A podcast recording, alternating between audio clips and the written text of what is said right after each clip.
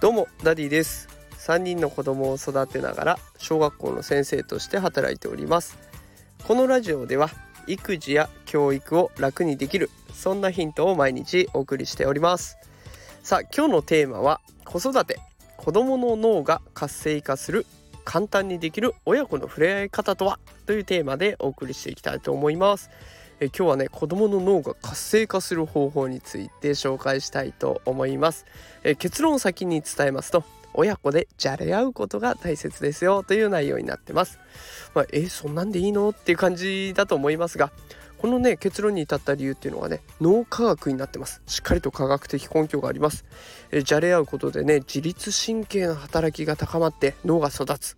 で触覚とか聴覚とか視覚とかっていう人間のこの感覚っていうのが刺激されて活性化するというふうに言われていますので、えー、まあそういったところを詳しく紹介していきたいと思います。今日もよろしかったら聞いてください、えー、さてそれでは行きたいと思いますが誘惑に負けないで強い意志を持ってやるべきことをやるってこれ大人になっても必要になってきますよね。これも結局意志の力なんですよ。でこの意志の力司ってるのは脳になってきますね。じゃあこの強い意志を持たせるために必要なことっていうのはどれだと思いますか？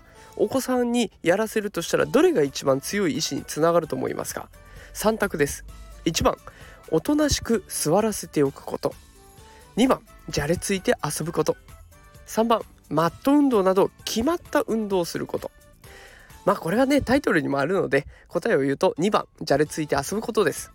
これある実験結果からこの結論導き出されました。色のついた文字が見せられます。でここでいう実験で言うとね緑という字があるんだけどその字自体は白色で書かれてます。これちょっとね言葉で伝わりにくいと思います。よかったらこの放送の概要欄に私のノートのリンクを貼っておきますのでよかったらご覧ください。このね質問にしっかりと答えられる子答えをしろとちゃんと言える子っていうのはじゃれついて遊んだ子だったらしいです。ね、おとなしくじっと待つことを座っていることを訓練された子じゃなくてマット運動とか運動を決まったことをさせられてるんじゃなくて親子でじゃれついて遊ぶ子が一番この正答率が高かったそうです。でこうやって子供たちってやっぱり自分で楽しいことを見つけるとキャッキャキャッキャ遊ぶんですよ。これがつまりアクセルを踏んでる状態やりたいことをどんどんやっていく状態ですね。このアクセルを踏まないとブレーキを踏むっていうこともできないんです。何でもかんでも言われて通りやるやっちゃいけないよとこれはダメだよあれはダメだよってブレーキばっかり踏まされてる子っていうのはだんだん動かなくなってきます。考える力もなくなります。そうするとブレーキすら踏めなくなっちゃいます。やりたいことをやる。そして怪我をしちゃった。だからブレーキ踏まなきゃいけないな。やりたいことやりすぎた。そしてこうみんなからもうやめてよって怒られちゃった。ああこれブレーキ踏まないといけないんだなって。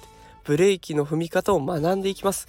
ね、多少手がかかってもあの長い目で見ればねお子さんが育っていくためにはこうちょっと暴れん坊じゃないけどちょっとね好き勝手やっていくぐらいがいいんです。でそれに大人の人も一緒にねキャッキャキャッキャ言いながらこうくすぐったりとかこちょこちょしたりとかいやあとは布団の中で一緒にくるまったりとかねそんな風にじゃれついていくっていうのが大事になってきます。疲れてるとは思います。お父さんお母さんね本当に毎日一生懸命やってるから疲れてると思います。ただ自信を持ってちょっとだけでいいので遊んでみてはいかがでしょうか。